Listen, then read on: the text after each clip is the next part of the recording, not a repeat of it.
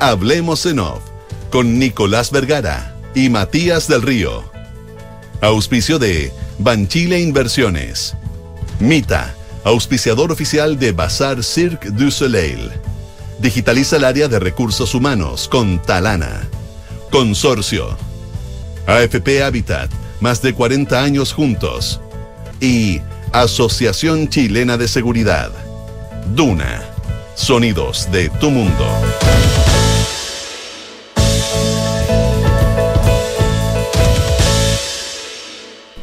Muy buenos días, ¿cómo están ustedes? Feliz año nuevo.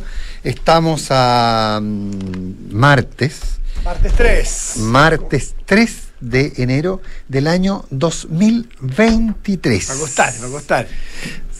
Sí, sí, ahora mira, las ganas que tenía uno que se fuera el 22. ¿Verdad?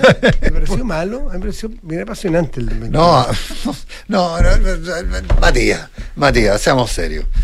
No, con cosas, man. Fue un año complejo. No, a ver, o sea, efectivamente, yo no sé, bueno, uno después saca la cuenta. Cuando uno haga el balance, las cosas que le ha tocado vivir, la verdad que hemos tenido, comillas, suerte de vivir cosas malas, pero, pero piensa tú lo que fue el 2022, un año con guerras, con, eh, con convención constitucional, con país dividido. ¿Te acuerdas lo que Pero fue? con país, déjame mirar la mitad del vaso lleno, con país menos dividido que antes. No, ahora, po. Eh, no, pero el 2022, pues. Yo siento que el bálsamo y la se abrieron las esclusas el 4 de septiembre a un país más tranquilo, menos dividido, con mucho más gente capaz de mirar las cosas con calma, menos, menos erizado. Después de, yo noté, no- bueno, es que están. eh, no, no- no- sé quién tenga un termómetro o una medición. No, un divisómetro, científica, claro, un Pero divisionómetro. yo noté un país.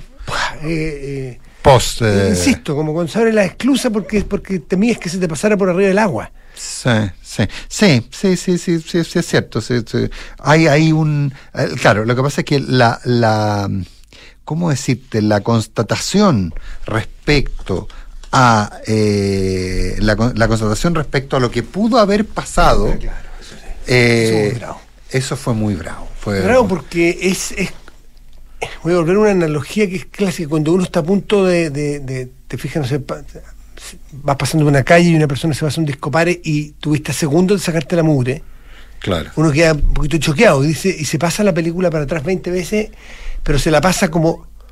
¿Qué pasa si hubiera chocado? ¿En qué estaría? Claro, O sea, y, y- y uno cuando va a afrontar, siguiendo con esa metáfora, cuando uno va a afrontar el cruce, no se imagina, No se imagina. que viene alguien en contra. Es más, si uno pensara que puede venir alguien en contra que no va a respetar el disco sea el paso, eh, no podríamos salir a circular sencillamente. Entonces yo creo que ahí también había, eh, un- en, en muchos de los que temíamos el resultado del plebiscito, una suerte de negación respecto a lo que verdaderamente hubiera ocurrido.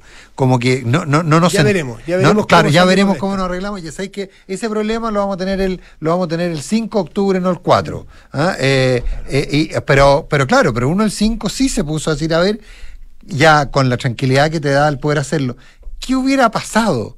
Y la verdad es que lo que hubiera pasado habría sido muy, muy complejo.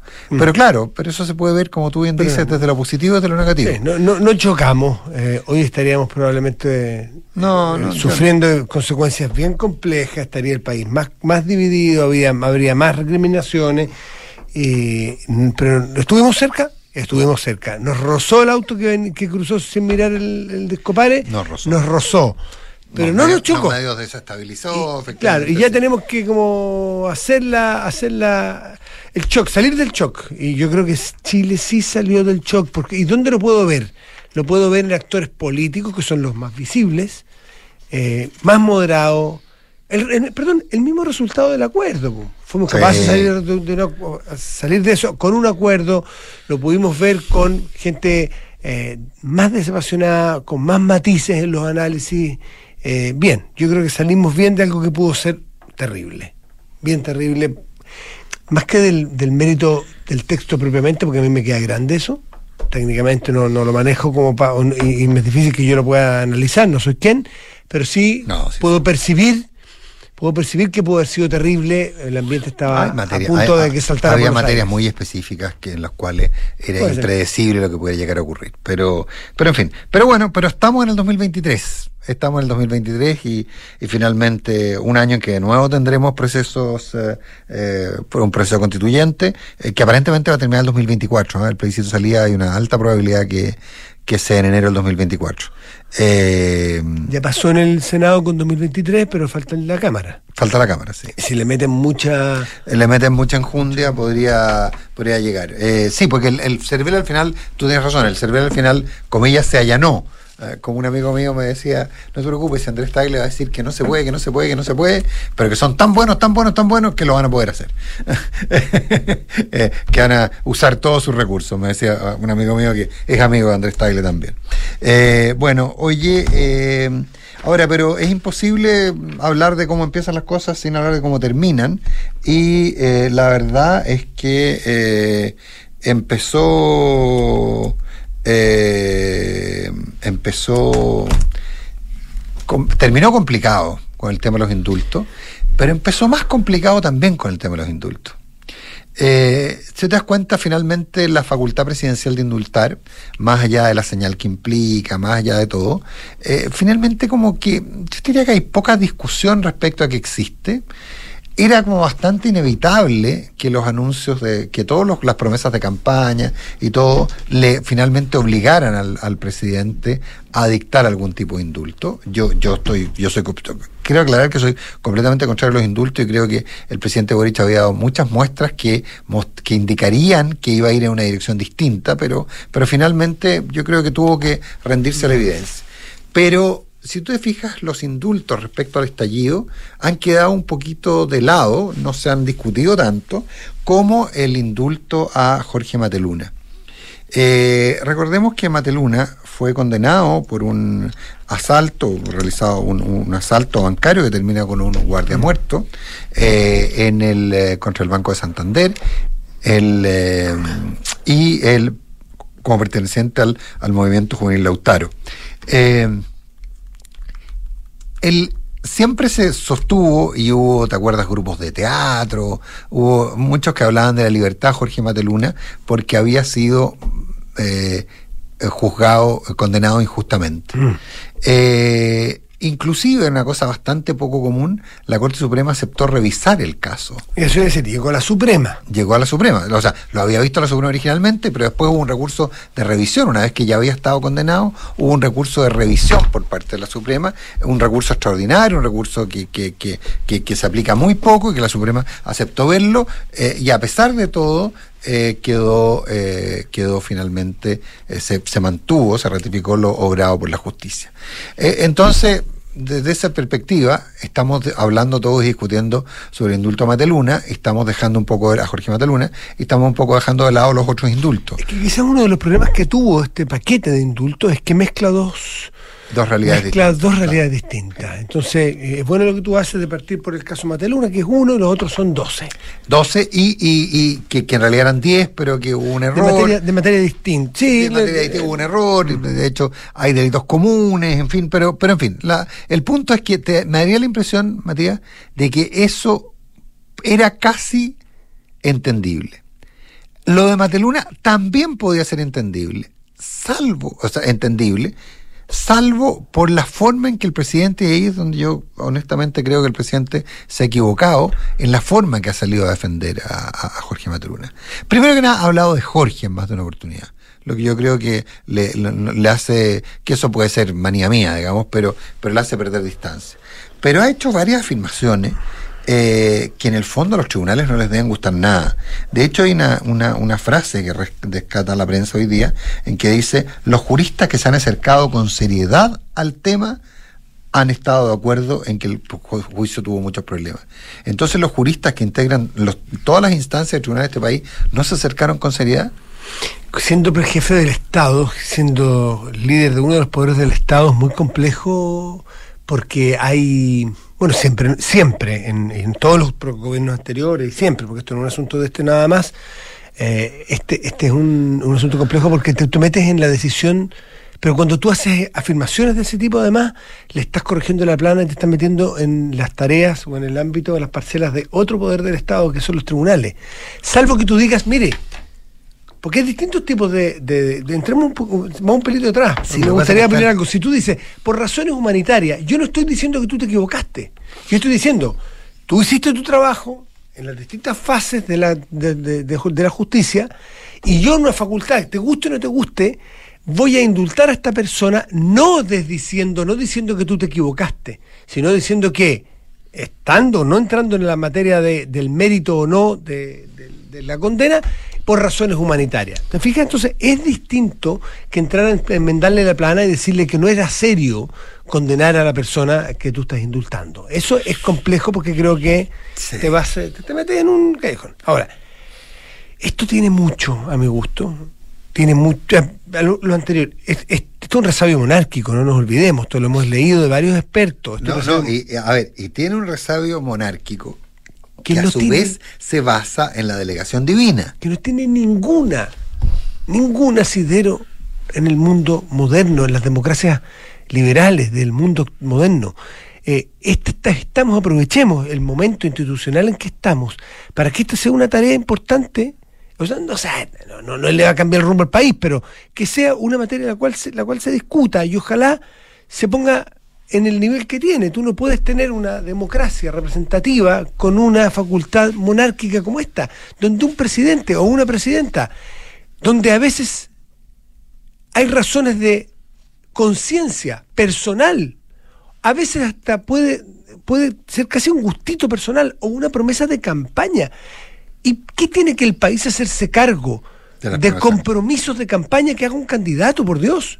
Y si el candidato se compromete a algo absurdo, porque esto es un gustito. Esto o sea, el cumplimiento de una promesa, eh, lo decía. No puede hipotecar al resto. Carlos Peña lo decía en una columna, en una columna. O sea, el cumplimiento de la promesa no justifica el hecho. Si yo prometo que te voy a pegar, eh, no, no, pero nadie puede decir, nadie puede decir para exculparme, no, si lo había prometido. Mm.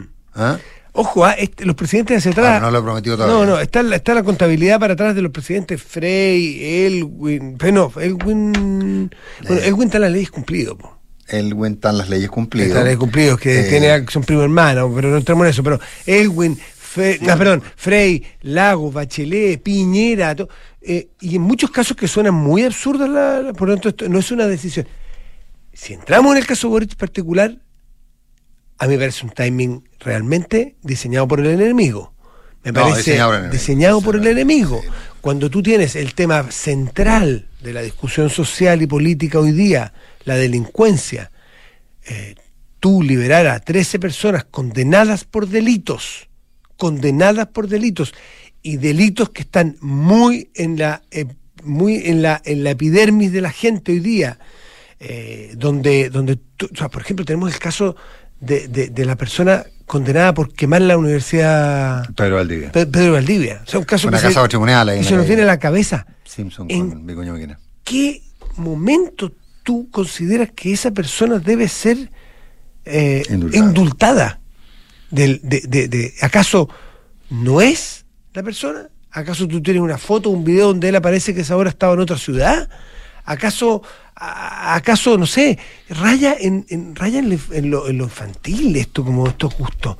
Eh, como para parecer revolucionario, como para darle a un sector, a uno de tus sectores, como estoy avanzando con la ley, con, los acuerdos de seguridad, por un lado que a nosotros no nos gustaba, y como yo estoy evolucionando, cambiando eh, o convirtiéndome, por las necesidades de evitar el cargo, cada cierto rato yo tengo que ir dándole pildoritas de calmante a mis otros socios para yo poder mantener. Esa es una manera de mantener una coalición de gobierno, me parece bien adolescente, un error muy grave, y si la derecha se baja de la mesa, también me parece adolescente, porque los efectos de bajarse de la mesa de seguridad son para todo el país y en el largo plazo.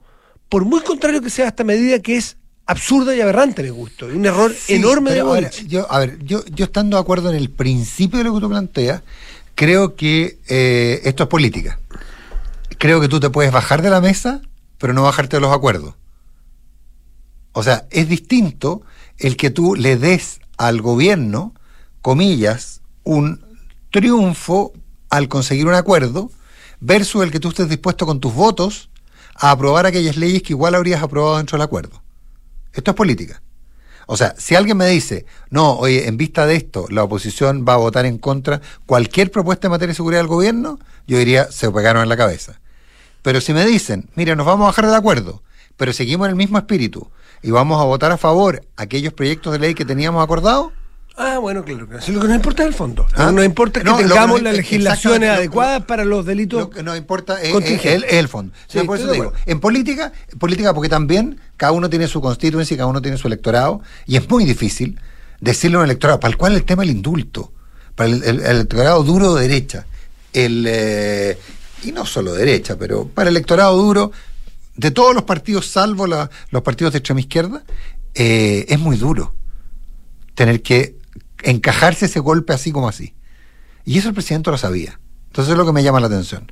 Pero como te digo, yo creo que, yo ahí no estoy de acuerdo contigo, creo que, creo que uno puede bajarse del acuerdo sin bajarse las consecuencias del acuerdo. Lo que- como, como tú muy bien dices, lo que importa es el fondo. Si, si vamos a tener los mismos efectos, sí, bájense. Sí, no, ser. sí, eso es- No, no, no pida que me quiera sacar la foto con usted, señor. No, exactamente. Eh, bueno, eh, creo, mira, palabras más, palabras menos, eso fue exactamente lo que me dijo un, un- personaje relevante del, de, de- de Chile Vamos Llevándolo a al- propósito de esto. O sea, Llevándolo al ah, sentido de realidad. No pida el día que usted libera a 12, a 13 personas condenadas, ¿ah? aquí no estamos en proceso, no nos confundamos. No, porque no, no pueden en los procesos. Claro, exactamente. A, a- a mí me gusta mucho cada vez hacer la lata de volver atrás.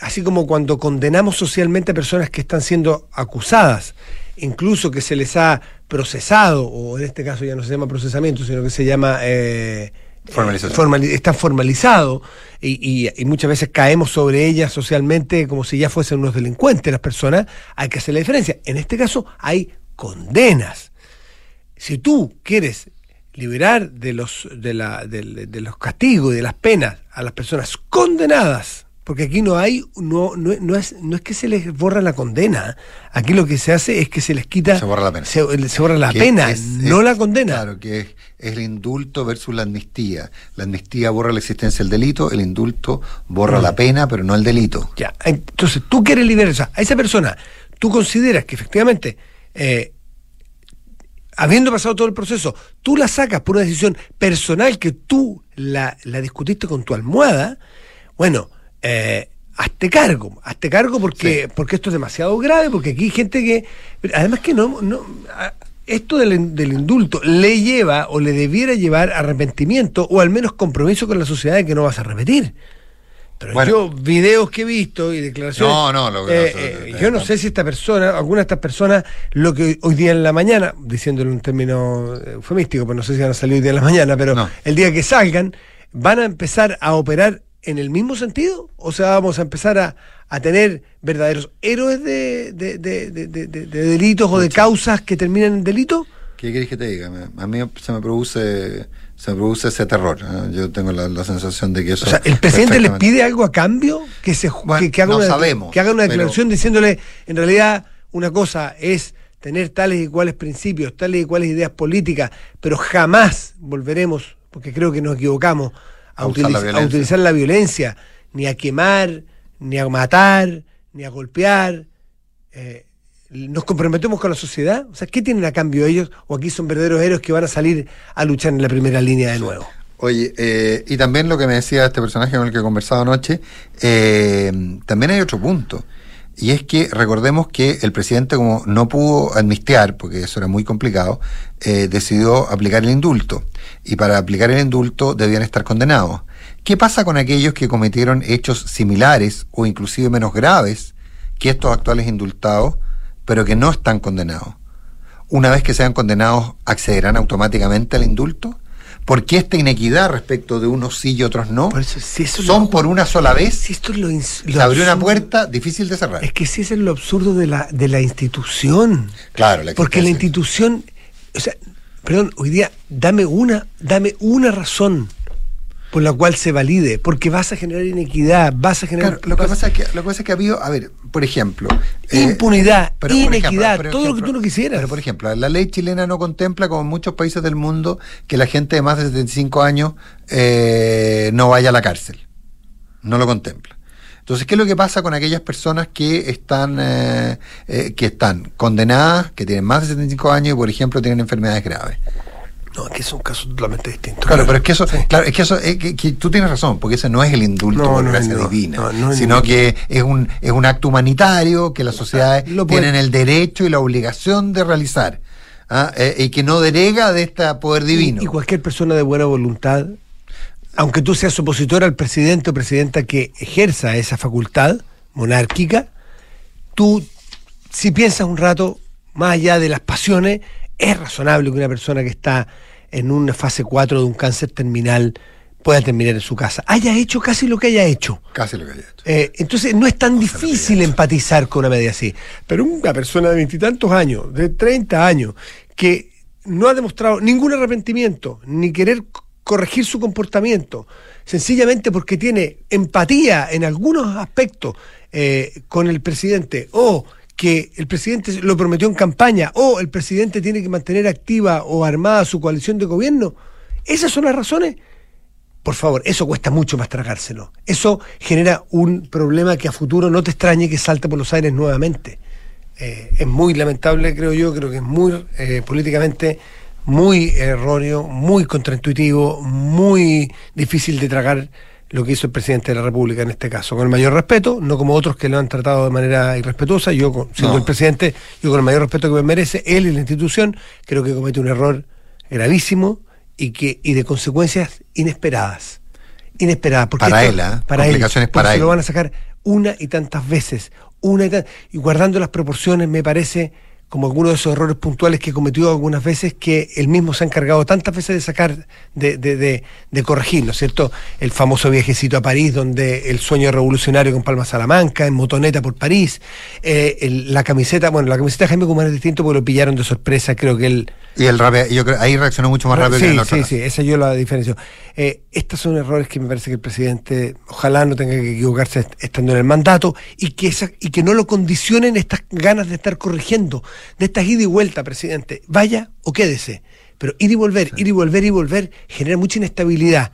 Un presidente que está armando una mesa de seguridad con el esfuerzo que está haciendo. Otra cosa, desvalidar a la propia ministra. Toá, que no tiene otra cosa que quedarse en silencio, que es silencio bastante elocuente, me juicio, ¿no? bastante elocuente el silencio de la ministra Toá. no, no, no, no, no, más allá del fondo, de la, más allá del fondo del indulto, quédense en la mesa, no se vayan. Es decir, miren, no, me digan, no me pregunten si estoy o no estoy de acuerdo. No me quedó otra, y yo tengo una razón de Estado para estar como ministra del Interior, y vamos a seguir adelante, y vale la pena seguir adelante para sacar adelante un acuerdo en, en seguridad, pero pucha, o sea, tú encargas una mesa de seguridad y tú mismo metes por debajo de la puerta un explosivo para que esta, esta mesa se estalle por los aires, tú dices, bueno, ¿saben qué? ¿Quiere o no quiere mesa de seguridad? Por eso el momento es fatal, más allá de una facultad que es absurda para un país como este, donde no se sostiene que haya una persona que por una deliberación personal con su almohada eh, le lleve la contra a todos los fallos de los tribunales autónomos independientes de nuestro país. 8 de la mañana con 25 minutos. Eh, murió eh, el Papa Benedicto XVI. Eh, no murió un papa, curiosamente. ¿eh? No, no murió papa. No murió un papa, murió un ex papa. Lo que pasa es que es tan inédito. Murió un papa emérito. ¿ah? Pero es un ex papa en rigor. No, no, tiene por qué tener, no va a tener todos los. y no ha tenido, entiendo, todos los protocolos que tiene un papa. No, no, no, no, no, no, no, no, no, para nada, para nada, para nada. Inédito en 600 años, no en toda la historia de la iglesia, sí. una institución, pero, pero el que no tendrá funerales de papa. No, no, no, no, no, y de hecho yo creo que él... A ver, déjame remontarme un poco, estuve buscando, nosotros nos enteramos, tú sabes que la renuncia de, de, de, Benedicto XVI a, su condición papal se da una cosa bastante particular, en una instancia muy curiosa, en que solo una periodista que estaba escuchando que entendía latín eh, se da cuenta de lo que está diciendo Benedicto XVI el 28 de febrero del año 2013. Del 28 de febrero del año 2013. Yo me acuerdo, nosotros estábamos, me acuerdo que, que, a mí me empezaron, estábamos al aire, y me empezaron a llegar algunas versiones respecto a la renuncia. Estuve tratando de buscar mis apuntes, pero no, no, sé dónde tengo esa libreta. O sea, sé que la tengo, pero no sé, no encontré la libreta. Eh, pero porque fue muy, fue oye, pero parece que el Papa renunció. No, ¿cómo ha renunciado el Papa? No, renunció el Papa. Lo hizo como hacía las cosas eh, Benedicto XVI. Eh, pero en Benedicto XVI es súper interesante ver a este personaje y uno no puede separar eh, a Ratzinger de Benedicto. pero son aparentemente dos personajes muy distintos, pero que finalmente forman un solo todo cuando es Papa. Benedicto XVI, cuando era Joseph Ratzinger, es nombrado el 25 de noviembre del 81, es nombrado por el Papa Juan Pablo II como prefecto para la de la Congregación para la Doctrina de la Fe. En ese momento se hablaba del Bulldog de la Fe, ¿te acuerdas? Claro, el Bulldog de la Fe. Y defensor acérrimo. Defensor acérrimo. Y, y finalmente, con el paso del tiempo, este, este, ¿te acuerdas que la Congregación para la Fe, algunos erróneamente interpretaban que era la continuación de la Inquisición, de la Inquisición. Es un erróneo eso, incluso teológicamente, pero, pero lo mismo, no, no, no, no importa porque en términos del análisis colectivo se hablaba del gran inquisidor. Mm. Y, y Joseph Ratzinger... Perdón, porque él provenía de, una historia personal de súper progresista. Claro, eh, él, tuvo una conversión muy grande. Eh, claro, lo que, pasa es que, lo que pasa es que ahí es donde... Muy crítico de encíclicas y de documentos papales de Pablo VI, el tema de la píldora, eh, el tema del celibato. Él era, él era, del otro lado. No, del otro lado. Pero ojo, que él fue uno de los principales teólogos del Concilio Vaticano II. es decir, toda la esta lo que lo que el Papa Juan XXIII llamó abrirle la ventana la ventana de la iglesia para que corriera el aire, para que corriera el aire, algo que probablemente sea necesario hacer de nuevo. Eso eh, en Joseph Ratzinger finalmente tuvo lo que pareció una contradicción. Pero yo tengo la sensación, eh, Matías, de que finalmente, y su papá lo demuestre, sus escritos posteriores, la famosa conferencia Ratifona y otros, te, te, te muestran que finalmente sí tuvo una gran consecuencia y asumió el rol que respecto a la defensa de la, de la fe y básicamente de la defensa de la fe en Cristo y el misterio de la cruz, él tenía. Hay frases muy duras de Benedicto XVI, eh, recién asumido, pero también como efecto de la Convención de la Doctrina de la Fe, respecto a, por ejemplo, los casos de abuso. Bueno, eh, esas son las dos caras. Eh, son dos caras Ratzinger, dice, Ratzinger dice en un minuto, cuando, a ver, los sacerdotes, el clero, es como cualquier cuerpo humano, de personas humanas, constituido por seres humanos, también tiene su, tiene su sindicato, por llamarlo, déjame definirlo de esa manera, mm. también tiene su colectivo. Entonces, ante el reclamo de muchos sacerdotes respecto a que sus derechos no estaban siendo considerados, que no había presunción de inocencia respecto a los delitos que se les imputaban, Benedicto XVI les contestó, mire, a ver, nada es comparable al sufrimiento de la víctima. Nada es comparable al sufrimiento de la víctima. Y a la víctima, y tenemos que preocuparnos de la víctima. Pero, y lo que ustedes están sufriendo, como sacerdotes y hombres de fe, no es comparable ni en una milésima al sacrificio de Cristo en la cruz. hizo un antes y un después notable que, que, que sufrió tanto desgaste porque Claro, Tuvo que pagar una cuenta impaga de Juan Pablo II tan larga, porque en ese aspecto Juan Pablo II dejó, dejó una condición miserable en la iglesia. Y yo voy a decir una brutalidad. Y yo creo que. Tuvo que rearmar la iglesia. Y yo, creo que yo creo que Benedicto venía, el cardenal Ratzinger, venía anotando lo que tenía que hacer. Pero, lo, pero si lo tenía en carpetas. no, no, el caso clásico, lo cual supimos más porque en Chile el caso legionario. O sea, más, más que los legionarios, porque sería injusto, pues la Legión de Cristo sigue existiendo y, hay muchos y muy buenos sacerdotes, pero es básicamente el caso Marcial Maciel. Eh, sí, pero era una institución legionario que no fue capaz de hacerse cargo de eso y le taparon al, fundador, le taparon institucionalmente, enseguecidamente, y, y fue Ratzinger, voy a decir Ratzinger porque era entonces el que recibió, y tú sabes cómo, yo esto lo leí, y ¿sabes cómo llegó esto? Llegó, contraintuitivamente algunos crean, el cardenal Medina, chileno, fue quien lo consiguió. Una vez le llegó, esta es una historia muy increíble, un, una persona, un chileno, caminando por la plaza de San Pedro, te lo contó una vez, no me acuerdo si fue el propio Medina o quién, que se le acerca una persona y le dice, yo tengo estas acusaciones o estos datos, estos antecedentes y nunca nadie me considera. Y este cardenal Medina, tan cuestionado, tan polémico por tantas cosas, se lo toma en serio, pesca los antecedentes y se lo entrega al entonces cardenal Ratzinger, quien se lo toma más en serio, empieza a hacer investigaciones, no sé por qué día y cómo, Y eh, no, y arma, arma un dossier muy pero, importante. No, pero choque inicialmente con toda la, estructura. Ah, bueno, claro, la claro, estructura claro. De Sodano y compañía. Porque sabemos que, Eh, que cómo mojaba toda la curia. Bueno, da lo mismo, eh, pero- no, pero- no, da lo mismo, no, porque, no, lo no, tenía no, pero- corrompida. Claro, el- lo- los eso. legionarios tenían corrompida toda la curia. Y Ratzinger, con la santa paciencia, se esperó, sumó antecedentes a su, a su legajo. Y cuando él fue papa, él abrió su cajón y tenía las investigaciones muy avanzadas. Y él le da un giro a la iglesia de saneamiento. Y él mismo parece como agotado de hacer el primer desgaste, ¿no es cierto?, de dar vuelta, eh, la- abrir una puerta, él mismo no fue capaz de seguir adelante y él en algún momento, el 2013, dicen, ¿saben qué? No tengo fuerzas para seguir. Porque se dio cuenta, él habló, eh, Nicolás, habló de, ¿se acuerdan? ¿te acuerdas? El, diario, ayer leí, leí un artículo donde citaban el propio diario oficial del Vaticano, donde decía que había que gobernando entre lobos.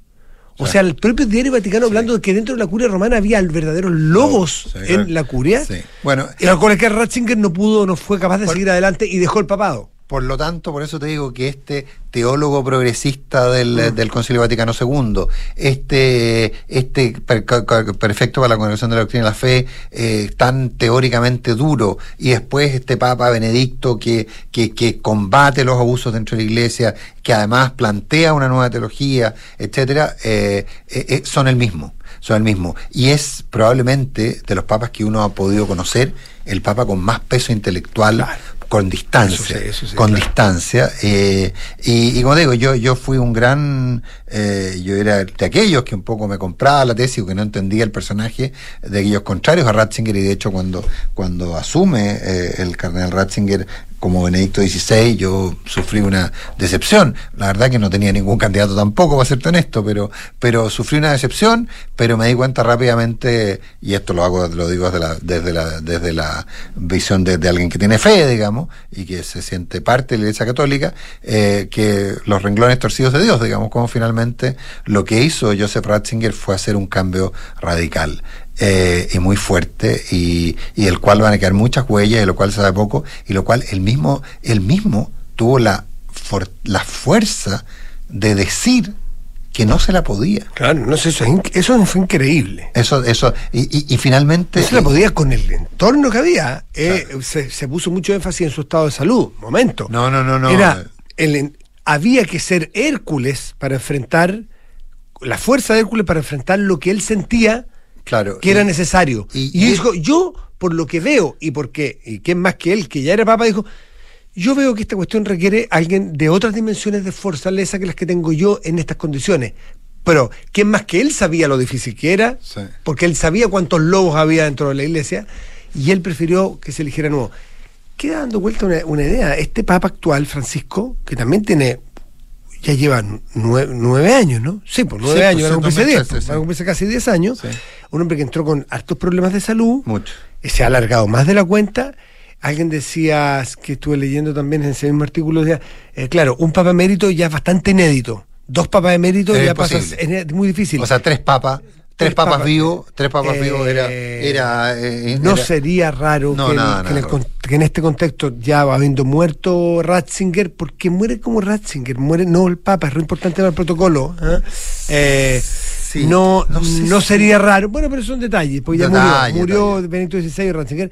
No sería raro que en el mediano, corto, mediano plazo, este Papa también decida renunciar. Quizás como generando, Nicolás, una institución de la posibilidad de que renunciar sea mucho más común cuando alguien no se siente en capacidad de gobernar Eh, un bueno, Estado. eh, bueno de Estado hecho, cuando asumió Francisco, eh, cuando asumió Jorge Bergoglio, él planteó que si él sentía que no, que no lo acompañaba la salud, eh, él iba a abandonar el papado. Y de hecho, eso fueron las primeras cosas que le molestó a los seguidores de Juan Pablo II, porque hay una crítica dentro de la propia iglesia de que Juan Pablo II durante los últimos años de su papado no estaba en condiciones de dirigir la iglesia y otros lo hicieron por él.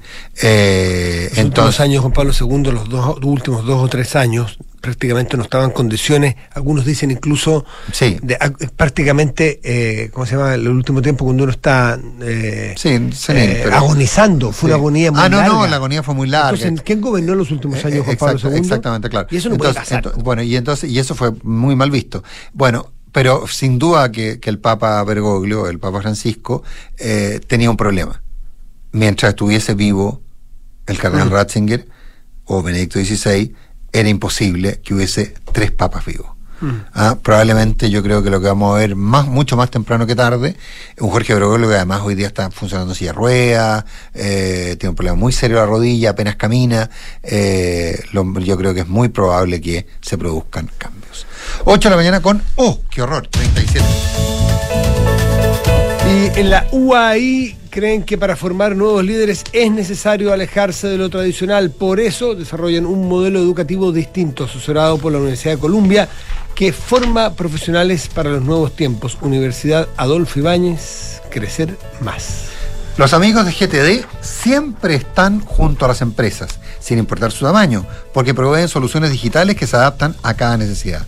Es lo bueno de confiar en una compañía que va junto al crecimiento de quienes los eligen. En GTD hacen que la tecnología, que la tecnología simplifique tu vida. Si te preguntas cuándo empezar un APB, es porque llegó el momento. Ingresa a banchileinversiones.cl, infórmate y comienza tu ahorro previsional voluntario. Hoy es siempre el mejor momento. Si el sueño de tu hijo o hija es ir al Cirque du Soleil, arrienda en Mita. Es que el movimiento es todo un espectáculo y Mita, auspiciador oficial de Bazar, sorteará entradas dobles en su Instagram y entre todos los que arrienden. Participe y gana con Mita Rentacar.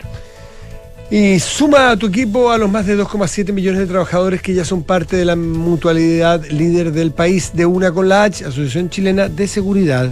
Oye, no, yo leí la mención de GTD, le damos la bienvenida como Lo nuevo mismo, que lo, mismo que la Universidad Adolfo Ibáñez. Lo mismo que la Universidad que- Feaña. Claro, lo que pasa es que la Universidad del Feaña había estado con nosotros alguna vez. GTD es un nuevo auspiciador. Además, tengo grandes amigos en esa compañía. Así que me alegra mucho que estén con nosotros. Saludos a ellos y muy bienvenidos sobre todo.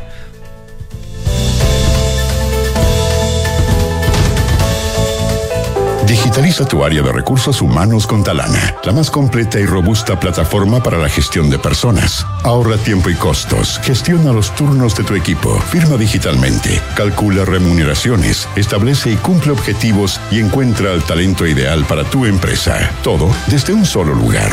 Únete a las miles de empresas que ya han digitalizado su área de recursos humanos con Talana. Conoce más en talana.com.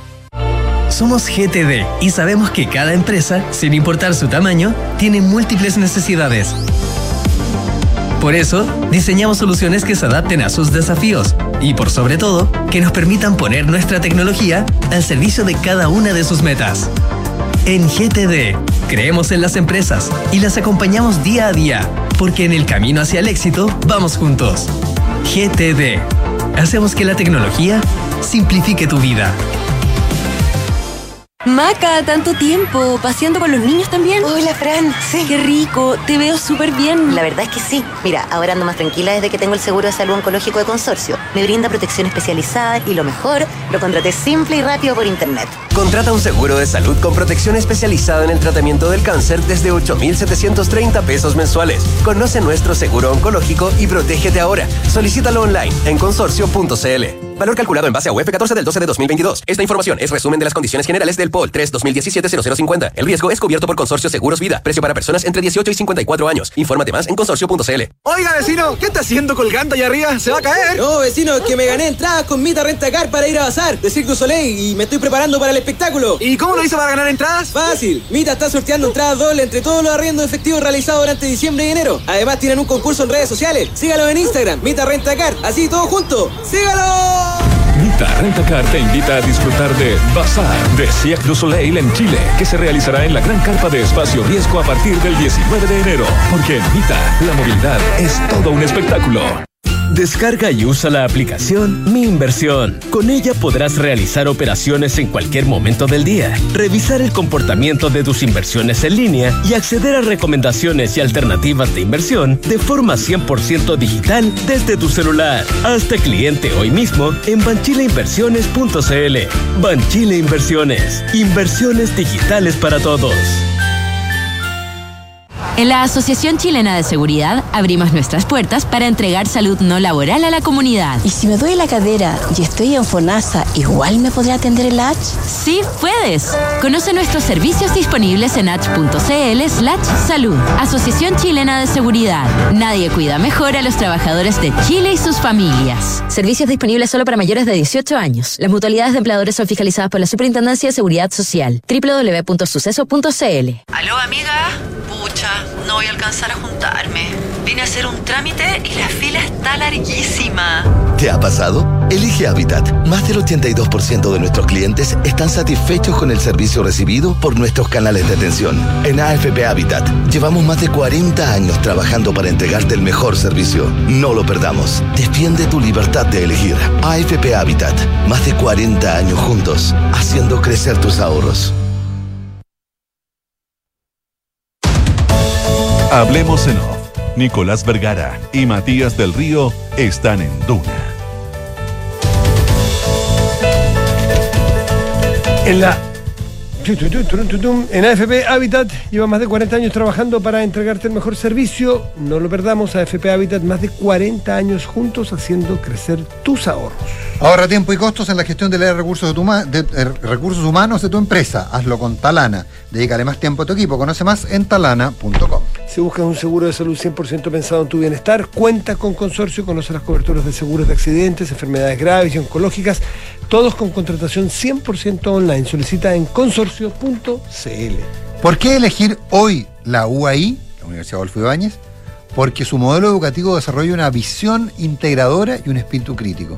Una formación amplia que se hace cargo de nuevos y complejos desafíos y se aleja de lo tradicional. Universidad Adolfo Ibáñez. Crecer más. Son las 8 de la mañana con eh, 43 minutos. La verdad que estábamos haciendo un poquito de hora porque queríamos tener certeza de que hubiera salido el índice de medición de la actividad económica, porque tenemos para ello un entrevistado de lujo. Está con nosotros el economista Felipe Larraín, ex ministro de Estado, director de Claves UC. Eh, Felipe, ¿qué tal? Muy buenos días. Gracias por estar con nosotros. Hola, Hola Nicolás, buenos días. Hola Matías, ¿cómo, están? Feliz año. Eh, Muchas 2, gracias. menos 2,5. Eh, bastante más inclusive que los escenarios más pesimistas. ¿Quién nos dice eso en el primer día hábil del año, Felipe Larraín? Lo que pasa es que cuando conocimos los, los indicadores sectoriales hace unos pocos días atrás ya se veía un IMASEC eh, más complejo. Efectivamente, eh, la proyección anterior era menos 2, pero ya eh, estaban las proyecciones eh, promedio eh, justo antes, después de los sectoriales, estaban en menos 2,8. O sea que esto es, es negativo, sin duda, y esto significa una caída importante, motivado por una base de comparación alta. Si uno busca qué es lo que está pasando, la incidencia más fuerte es el comercio. El comercio cae 8,8 respecto del año anterior. También la, la industria manufacturera cae 6,5, también cae la minería. O sea, hay una caída generalizada, no es un punto o un sector específico. Y esto tiene que ver también con una menor liquidez de los hogares. Esto está revelando que este efecto que tuvimos de fundamentalmente de los retiros, ¿no es cierto? También de las ayudas del Estado se ha ido evaporando, se ha ido diluyendo, ¿no es cierto? La gente lo ha gastado y hoy día no tiene ese colchón y por lo tanto ese colchón que nos mantuvo creciendo eh, durante una, la primera parte del año se ha ido diluyendo y hoy día estamos reflejando no solamente, y hago un punto técnico, no solo en 12 meses, sino también respecto del mes anterior hay una caída. Entonces, eh, yo creo que aquí hay, hay un llamado a atención, y es un llamado a atención que a mí me parece importante, porque eh, no es solo el crecimiento efectivo, y estamos enfrentando un 2023 muy desafiante, no es solamente este crecimiento efectivo el que está cayendo, sino que Chile ha tenido una caída muy importante del crecimiento potencial. Eh, hoy día estimamos en torno a 2% el crecimiento potencial de Chile y, y eso es una disminución muy significativa respecto de lo que Chile se había acostumbrado eh, a crecer o había podido crecer en el pasado.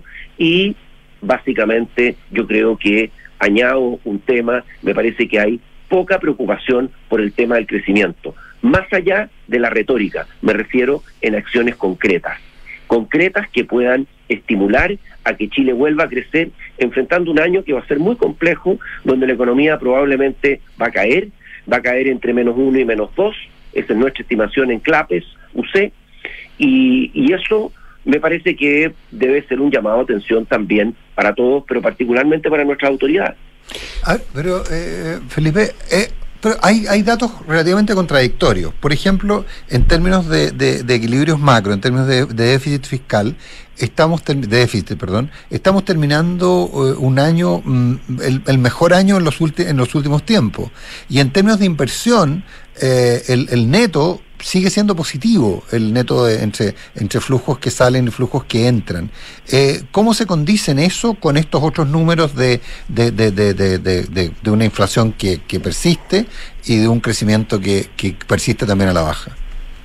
Bueno, eh, el otro gran tema, el, el tema inflacionario. Efectivamente, eh, Nicolás, eh, como tú dices, hay una mejora en términos fiscales, hay una mejora en términos de que hubo una, eh, digamos, una recaudación bastante fuerte, motivado por una expansión que hubo el año anterior. Pero todos sabíamos que esa expansión era insostenible, ¿no es cierto? Estaba, estaba sobre eh, edificada no sobre roca, sino que eh, uno diría sobre arena, ¿no es cierto? O peor.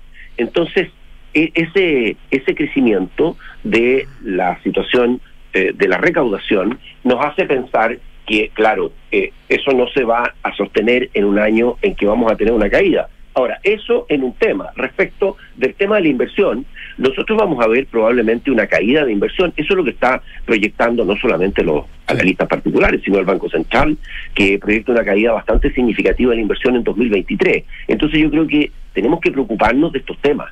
Eh, y, y hay otro tema que también habla del desequilibrio que hemos que estamos viviendo en este momento, que es el déficit de cuenta corriente, que el- es, en el fondo es el desequilibrio de ingreso y gasto. El país está gastando más que su ingreso. Estamos importando más de lo que estamos exportando, así en términos en términos gruesos, ¿no es cierto? Eso significa que vamos a tener que corregir también ese déficit de cuenta corriente porque no es sostenible que estemos cerca de 10 puntos del producto de déficit. Eso es un déficit que, eh, que junto con los otros temas de preocupación también va a ser un tema de preocupación en este año. Felipe Larraín está con nosotros conversando, economista de Clape SUC. El, nadie se atreve a utilizar ese término que en un momento sirvió incluso para hacer casi eh, bromas o, para hacer críticas a los famosos brotes verdes, ¿no es cierto? Pero alguien ha dicho en algún momento en este primero que estamos en una crisis, lo dijo el ministro de Hacienda actual, que estamos en- esta es la crisis, no es la que viene después, es que estamos en la crisis. Y hay algunos que en, determinadas cifras puntuales han dicho que se empieza a ver que que o no va a ser tan cruda como se pensaba, o que hay algunos elementos que hacen estar un poquitito optimista dentro de una crisis. ¿Tú ves en las cifras actuales o en, o en el devenir del 2023 algo de que agarrarse como que se pudiera empezar a ver la luz al final del túnel? Mire, yo, yo destacaría, yo sé una cosa que destaco en 2022, eh, yo creo que dos cosas. En primer lugar, eh, creo que eh, hemos tenido, eh, y en esta parte es justo mencionarlo, eh, porque creo que hemos tenido una conducción en materia fiscal, en materia de las responsabilidades de cuentas fiscales muy ordenada. Eh, se ha cumplido con el presupuesto eh, que venía aprobado del gobierno anterior y esto significaba una caída del gasto público de más de 20%. Eso era importante hacer porque sabíamos que el gasto no se podía sostener, había muchos elementos muy transitorios. Creo que eso es importante de plantear. Eh, y lo segundo, ¿no es cierto?, es que vamos a ver una caída de inflación bastante significativa, en parte porque la economía se va a desacelerar, ¿ah? pero, pero lo que a mí me preocupa es esta falta de un eh, de, una preocupación mayor por el tema del crecimiento económico. Estamos muy preocupados del tema de temas que tienen que ver con la recaudación fiscal, eh, particularmente en la reforma tributaria, eh, también en la recaudación, la recaudación en materia de la de pensiones. Si ustedes suman las tres reformas, hay tres reformas en el Congreso en este momento, el royalty, la tributaria y la de pensiones son más de seis puntos del PIB de mayores impuestos en un año muy complejo. No lo digo solo por la oportunidad, porque alguien dice nunca es oportuno, sino que porque creo que esto es un golpe muy fuerte a la inversión, al crecimiento y al empleo, en un momento complejo internacionalmente y localmente. Fíjense que, solamente para mencionarlo, nosotros acabamos de revelar el índice de incertidumbre económica del mes de diciembre, eh, que nosotros computamos en clave UC. Y este eh, índice, que es un índice importante porque revela la incertidumbre de la economía en términos, en términos generales, en términos globales, revela un aumento muy significativo de 29% respecto del mes de noviembre. O sea, tenemos que la incertidumbre está comenzando a aumentar luego de haber caído significativamente después del plebiscito del 4 de septiembre. Nosotros vimos esta caída, pero estamos eh, probablemente más del doble en este momento respecto del el índice de incertidumbre que teníamos previo al eh, a octubre del año 2019. Entonces, también hay un ¿Y a qué tema la atribuyen? hay quienes, han, hay, hay quienes lo han atribuido, por ejemplo, al acuerdo constitucional. ¿A qué atribuyen ustedes el, el- e- e- esa caída en el optimismo? Bueno, eh, eh, en la incertidumbre, más bien, nosotros eh, lo que se ve fundamentalmente en incertidumbre, perdón. es que es hay razones políticas eh, que están detrás de este de este aumento de incertidumbre. En particular, a ver, el grueso de la incertidumbre en este caso es interesante este punto porque es doméstica, es interna, no es externa.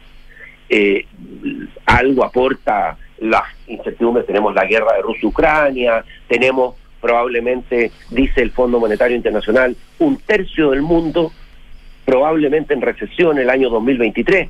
No digamos que no hay elementos fuera, pero en nuestro análisis cuantitativo el grueso de la incertidumbre es doméstica, tiene que ver con elementos como la discusión de la nueva constitución, tiene que ver también con eh, elementos como las en materia económica como la perspectiva de crecimiento y la inflación, que están generando una situación de incertidumbre fuerte para, para Chile.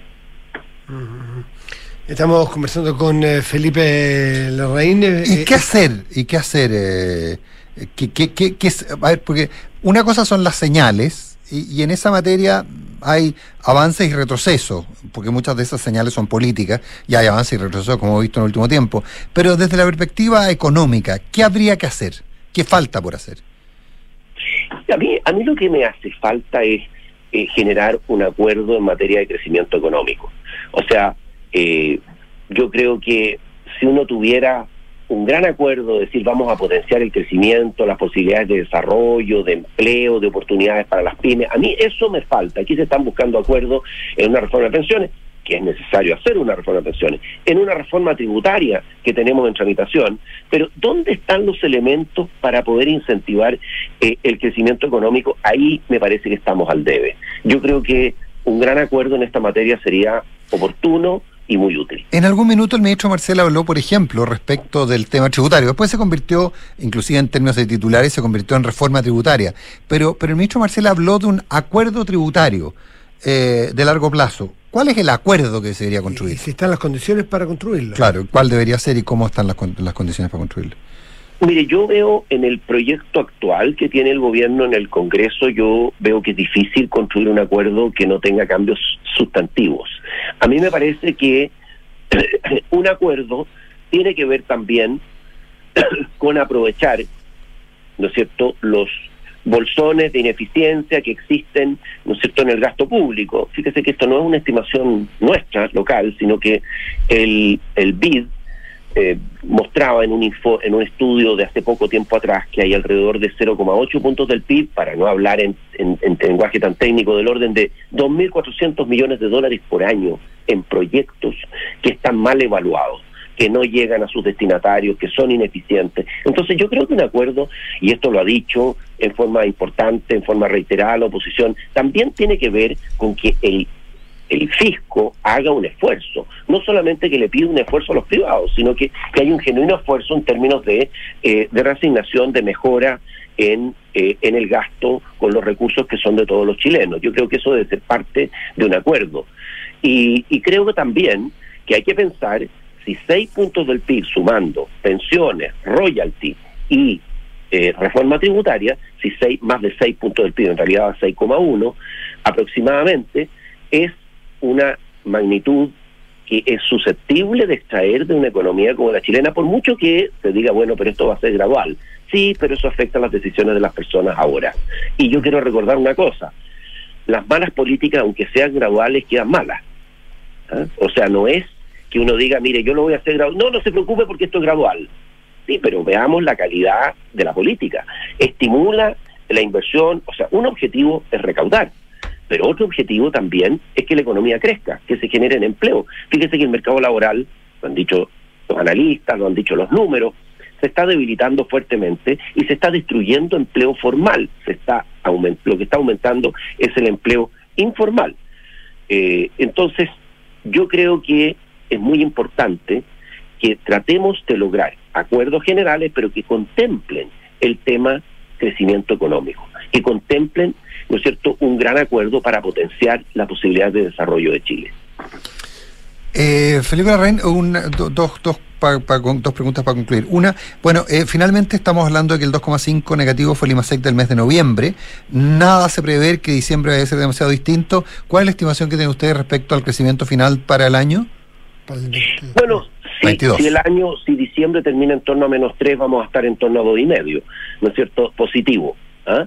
Si es menos 3 diciembre, eh, podemos tener algo en torno al dos y medio, quién sabe, una décima por aquí allá, tal vez eh, mejor que eso, pero no mucho más eh, es lo que podemos aspirar para el año 2022, que ya está completamente jugado. Solamente eh, eh, solamente, ¿no es cierto?, nos falta conocer lo que pasó en el mes de diciembre, pero ya esto es historia, porque estamos eh, hablando desde los primeros días de enero del año 2023. Por tanto, yo creo que eh, esto es importante, pero hay que poner el acento en lo que viene en el 23, mm.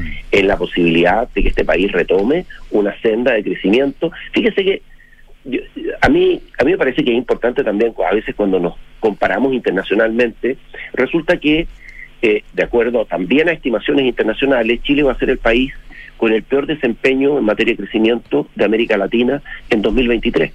Eso debería también llamarnos a la reflexión en torno a lo que hemos conversado. Estamos poco acostumbrados a estar en ese lugar del ranking, claro. Bien importante. Eh, usted, usted en CLAPES hacen muchos, eh, generan muchos documentos y muchos estudios. ¿Qué es lo que hay que mirar en los próximos meses como formarse una idea del, del material que ustedes producen? Para concluir. Bueno, mire, nosotros, por ejemplo, eh, hacemos eh, indicadores sobre incertidumbre que comentábamos, también calculamos la productividad de factores, también eh, hacemos, creo que el tema de incertidumbre es bastante importante. El tema de productividad hemos visto caídas significativas, creo que también es bastante importante de, de tenerlo en el radar, porque parte de la razón, solo una parte, pero una parte de la razón por la cual Chile está creciendo tan poco, es porque eh, es porque tenemos, ¿no es cierto?, una economía eh, que está en la situación que describimos. Eh, quiero recordar también, nosotros calculamos canasta básica de alimentos, el índice de miseria, calculamos un índice de miseria y también calculamos índices de precios de, de, medicamentos, que es una cosa que un poco de ayuda también para las personas que tienen menos. Bien, Felipe Larraín, director de Clave Sucede, un millón de gracias por haber estado esta mañana conversando con nosotros. Chao, gracias. Muchas gracias a ustedes. Gracias, Felipe, nos vemos buenos días. Nos vamos ya, martes. Primer programa del año. Martes 3 de enero hoy. Ya viene información privilegiada. Hoy es martes, no es lunes, no se equivoquen. Chao, gracias. Buenos días.